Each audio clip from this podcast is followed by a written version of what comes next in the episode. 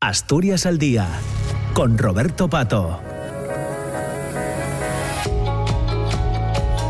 10 de la mañana y 9 minutos. Entramos en la segunda parte del programa de este, de este día, de este miércoles 25 eh, de, octubre. Estaremos juntos, ya saben, hasta la, casi las 10 y media de la mañana. Y en esta segunda parte hoy queremos conversar, queremos charlar con el rector de la Universidad de Oviedo, con Ignacio Villaverde, a quien ya saludamos. Rector, ¿qué tal? ¿Cómo está? Muy buenos días. Hola, buenos días, Roberto. Buenos días. Muchas gracias por compartir este tiempo con nosotros, rector. Mm, le vimos el otro día el viernes pasado en el Hotel de la Reconquista muy, muy orgulloso, acompañando al alumnado, a los ganadores de los premios eh, fin de carrera de la Universidad de Oviedo.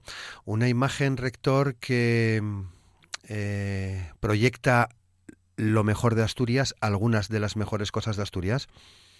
Desde luego, y, además no era para menos ese orgullo y el protagonismo de ese momento e incluso de esa mañana eh, es para nuestro estudiantado. La Universidad de Oviedo puede lucir a un estudiantado de una enorme calidad.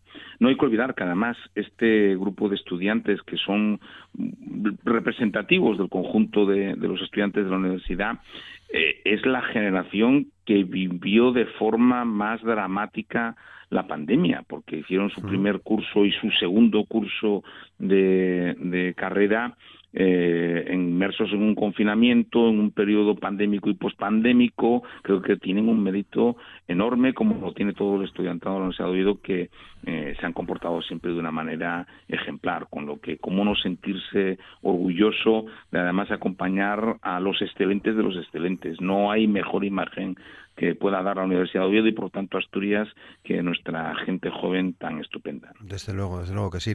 Em, bueno, em, la universidad es fundamental ¿no? en, Asturias, eh, en el presente, también en el futuro. Eh, esto representa un desafío, eh, rector, teniendo en cuenta que además casi siempre nos referimos, mm, bueno, esto habría que hacerlo de acuerdo con la universidad. En esto tendría que decir algo la universidad. ¿Qué quiere aportar la institución, rector? Bueno, yo, yo creo que la universidad hay más en una comunidad autónoma como Asturias, que, mm, y yo siempre he dicho que tenemos que ver como una ventaja y una oportunidad nuestro tamaño. Y el hecho de que solo haya una universidad pública eh, dicho de otra manera, en realidad solo hay una universidad en Asturias. Yo, creo que eso es una enorme ventaja, porque nos permite trabajar de una forma muy cercana y muy estrecha con nuestro entorno social, económico, político, eh, y yo creo que eso eh, es algo que en el que la universidad ha asumido desde siempre, pero en particular desde estos últimos años, el compromiso de ser un faro en, estos tiempos además tan turbulentos, en aportar ideas, el debate sosegado, irracional y crítico sobre la realidad, el seguir haciendo el seguir cuidando del conocimiento como un bien social y además accesible y así debe ser a cualquier persona. El conocimiento no es patrimonio ni propiedad de nadie. El conocimiento es patrimonio de toda la sociedad y creo que la Universidad de Oviedo tiene que seguir desempeñando ese papel de custodio de ese conocimiento abierto a todo el mundo. Eh, pero además un conocimiento se convierte en cosas útiles para la sociedad. cuidamos mucho esa transferencia. Mm, yo siempre he dicho y creo que en eso no me equivoco porque los hechos así lo demuestran, la universidad tiene que desempeñar eh, una, el papel de ser cabeza tractora de desarrollo y transformación de Asturias y creo que, lo estamos haciendo. Esto quizás tiene que ver también, por ejemplo, ¿no? metiéndonos ya en este curso que se acaba que acaba de comenzar hace mm, bueno prácticamente de un par de meses. Em, esto eh, tiene que ver de alguna manera decía con, con, ese aumento de, de la matrícula en, en este curso en la universidad. Sí, sí. yo, creo que tenemos razones para estar contentos ¿no? y felicitarnos, porque creo que el, gran trabajo que está haciendo la comunidad universitaria en estos últimos años mm, está empezando a dar frutos. También quiero llamar a la prudencia. Creo que, creo que las cifras lo que nos demuestran es que lo estamos haciendo bien, porque estamos atrayendo cada vez más y de forma creciente estudiantado de fuera de Asturias y estudiantado también extranjero, no nacional español. Eh, que para Asturias eso es un, y para su universidad es un reto importante y lo estamos logrando, pero creo que todavía es pronto para saber si eso es una tendencia o es una cuestión episódica. Estos dos últimos años, te doy solo una, una cifra muy, muy, dos cifras muy rápidas, ¿no? Eh, la primera, eh, desde el año 21 hasta la actualidad, a pesar de la, de la caída constante de nuestra demografía, no se ha olvidado, no solo se ha mantenido, sino que, por ejemplo, este año, cuando finalmente se cierre la matrícula en diciembre de, de los programas de posgrado, pues mm, no solo nos mantendremos en los 20.000, sino que es posible que frisemos los 21.000 estudiantes, ¿no? cuando partíamos de 19.000 en el curso 2021, si no recuerdo mal. Otra cifra también que yo creo que que, marca eh, una dirección y vamos a ver si somos capaces de, mantenernos en esa dirección. Es que en el año 19 el número de estudiante a tiempo completo extranjero en el Estado Oviedo era apenas un 1,7% del total de nuestro estudiantado y ya estamos en el 4,7%. Ya nos vamos acercando a la media nacional en tan solo dos cursos. Mm, es pronto todavía para saber si esto es tendencia, pero, pero creo que las cifras lo que están diciendo es que Asturias es atractiva y su universidad es muy atractiva. Claro.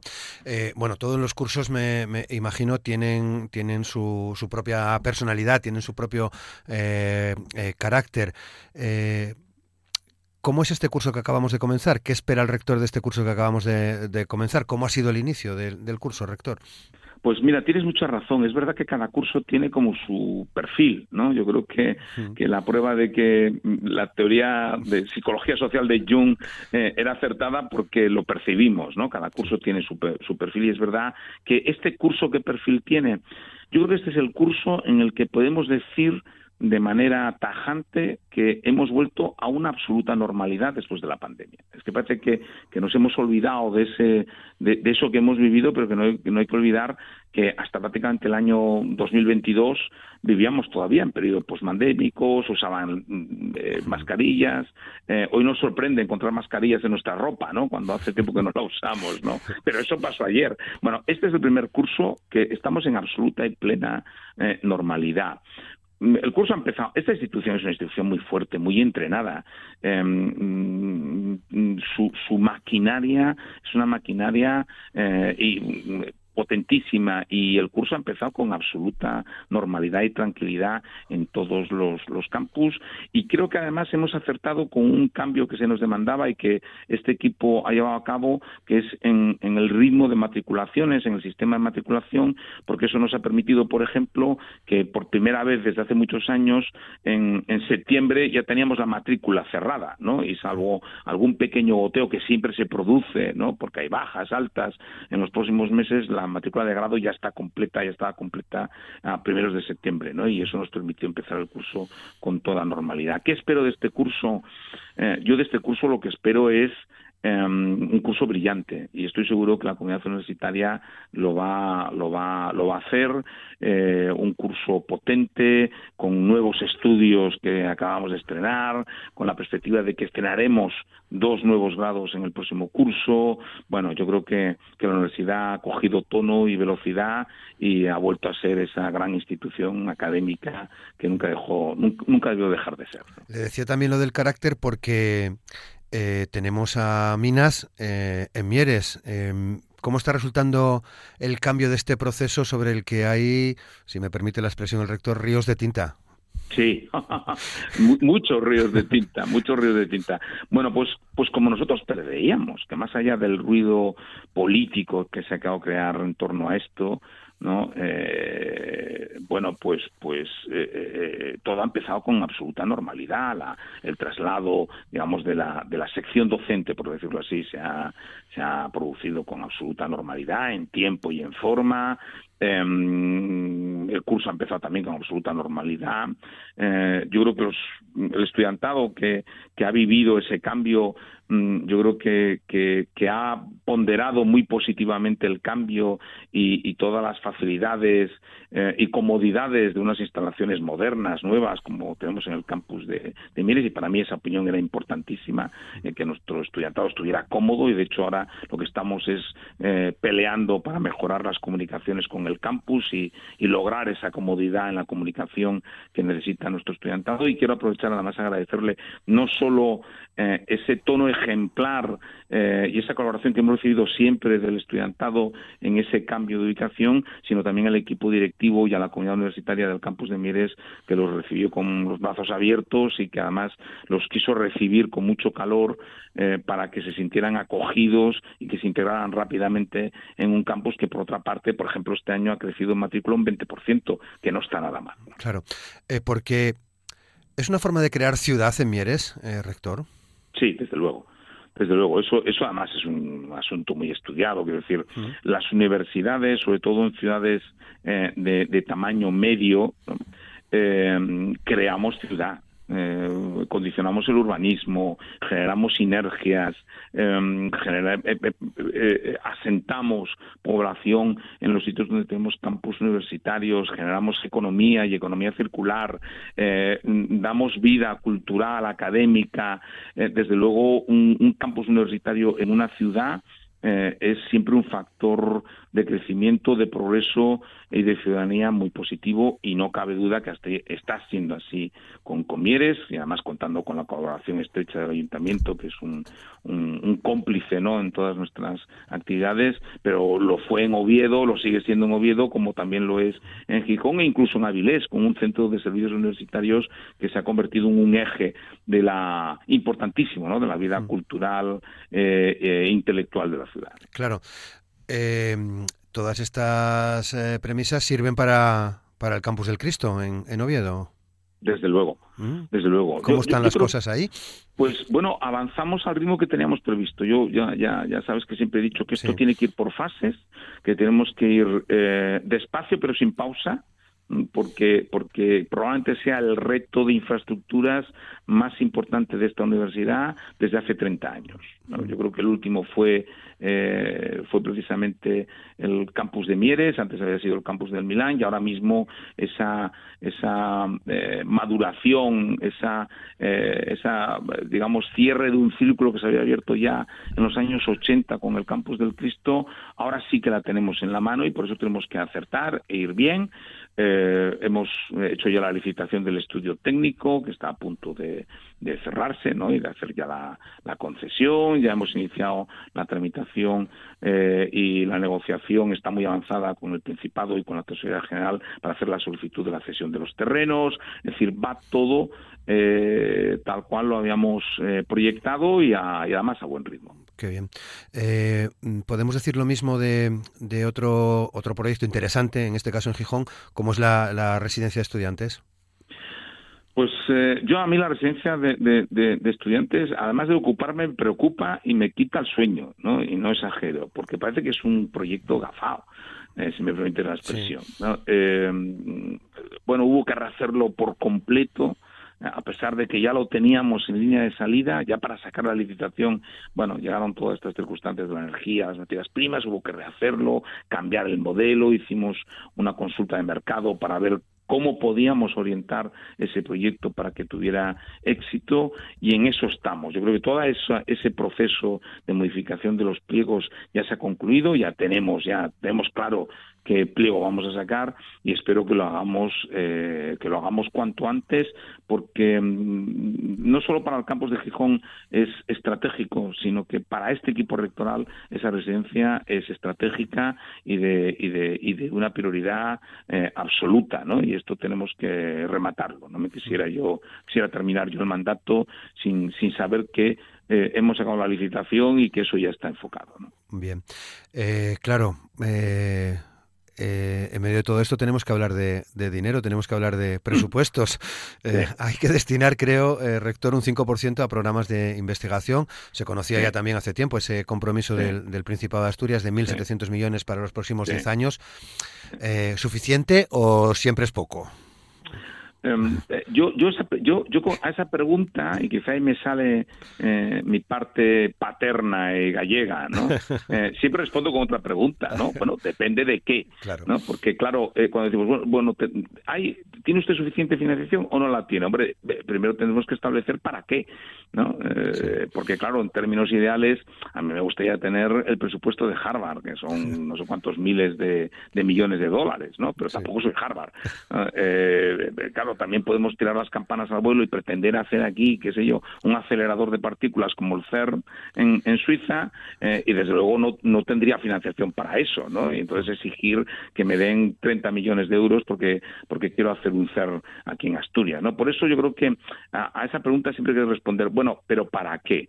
Dicho esto, para lo que nosotros hemos planificado como estrategia global de la Universidad de Oviedo, la, la situación financiera de la Universidad de Oviedo es adecuada. Mm, yo quiero agradecerle al gobierno el compromiso que además ha mantenido con ese convenio plurianual, con esos más de mil, de mil millones que va a invertir en la Universidad de Oviedo y eso lo que nos permite es ligado, unido además a nuestro proceso de racionalización de nuestro presupuesto y de nuestra gestión del gasto y de nuestra gestión eh, económica, eso nos permite afrontar con optimismo el futuro y afrontar grandes proyectos que tiene la universidad en su mano. Hombre, desde luego no tenemos capacidad eh, pero ni nosotros ni ninguna universidad para afrontar un desarrollo urbanístico como el del Cristo de esa magnitud, pero yo sé que ahí tengo el compromiso también del Principado de que va a aportar eh, la financiación necesaria para hacerlo, para, para, para lograrlo, ¿no? Por lo tanto, a mí, en ese sentido, eh, siempre es bienvenida más financiación, pero la financiación que tenemos es correcta,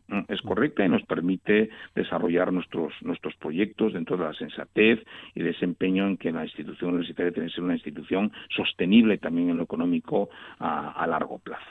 Em, mm, dicho esto, bueno, claro que tenemos aperturas. La energía nos está complicando mucho la vida, han, vuelto a repuntar los precios, eso nos complica eh, bastante esa, esa gestión económica eh, de nuestro de nuestro día a día, ¿no? Pero bueno, yo creo que hemos conseguido un gran acuerdo y de hecho estamos empezando a ser ya modelo en la negociación de otras universidades con sus gobiernos regionales, ¿no? Para eso. Sobre el 5%, ya se lo dijimos al ministro, ¿no? El ministro, esto es un brindis al sol pero en todas las universidades españolas. Lo que nos responde el Ministerio es que, bueno, yo no os he dicho sobre lo que tenéis que calcular ese 5%, ¿no? Y es verdad que la norma no me dice si ese 5% lo tengo que calcular sobre el total del presupuesto, sobre el presupuesto sin la parte denominativa del capítulo 1, si, sobre qué, ¿no? eh, entonces, bueno, eh, yo, yo creo que buscaremos la manera de, de que cuadre eh, y, y, que tengamos ese 5%, eh, pero que para mí lo importante es que la Universidad de Oviedo y en eso nos hemos empeñado y este en el próximo presupuesto así irá. Eh, tenemos un plan propio de investigación reforzado que tuvimos que menguar este año por culpa de los precios de la energía. El año que viene creo que podemos recuperar la senda de crecimiento y, estar incluso por encima del millón de euros y que hay que pensar que nuestro plan propio de investigación a lo que está destinado es a cubrir huecos. Afortunadamente nuestra universidad es muy potente en investigación. Desde el año 21 a la actualidad hemos pasado de unos 16 millones de euros en proyectos de investigación 36 millones de euros solo en dos años, ¿no?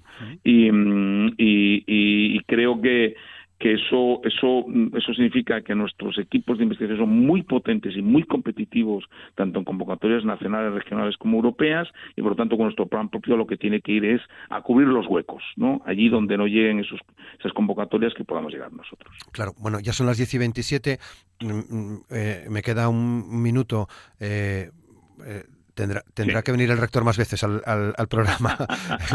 Pero, encantado, yo sabes que encantado. Desde luego, desde luego que lo sabemos. Pero eh, hay, hay, otro aspecto que creo que además en, me, me, lo puede responder eh, rápidamente, que a mí me parece que, que, también es fundamental. Quizás no ocupa muchas portadas, eh, pero mm, creo que es eh, muy interesante, que es la extensión universitaria. Ahí le han dado un vuelco también, rector. Sí, sí, sí. Eh, la extensión universitaria había que llevarla al siglo XXI y creo que el trabajo de Pilar García Cuetos con su equipo en extensión ha conseguido que efectivamente sea una extensión del siglo XXI, que la extensión universitaria sea un espacio de colaboración y sobre todo de llevar la universidad a todo a toda Asturias, a todo el territorio donde con los ayuntamientos que son grandes socios estamos consiguiendo que la universidad sea esté presente con actividades y llegando a población y a segmentos de población que de otra manera no podrían disfrutar de ciertos eventos culturales, artísticos, educativos, académicos. Eh, creo que creo y lo digo con orgullo, creo que hemos reinventado la extensión y que, y que es uno de los grandes éxitos mm, que podremos poner en nuestra cuenta de, de, haberes. ¿no? Muy bien, pues eh, nada, hoy lo tenemos que dejar aquí. Eh, rector, quedamos eh, para, para otra ocasión. Ha sido un placer conversar esta mañana con usted. Muchas gracias. El placer es mío. Muchísimas gracias. Gracias a todos. Gracias, gracias, rector. son las 10 y 28 pasadas. Mm, despedimos al rector porque ya sabéis que a las 10 y media comienza Desayuno con Liantes y tenemos que ir despidiendo el programa en tiempo en tiempo y forma. Eh, charlamos hoy eh, en la primera parte de los jornales de, internacionales de estudio eh, que van a entamar el martes 7 de, de, Payares y cerramos el ciclo hablando con el rector de la Universidad de Oviedo, con Ignacio Villaverde, en esta mañana de miércoles 25 de de octubre. Mañana jueves de 9 a 10, tertulia política de, los jueves. Hablaremos de actualidad eh, política en, en Asturias, aquí en la radio pública, en RPA. Ya saben, les esperamos mañana. Que tengan un gran día, les esperamos. Feliz día, saludos.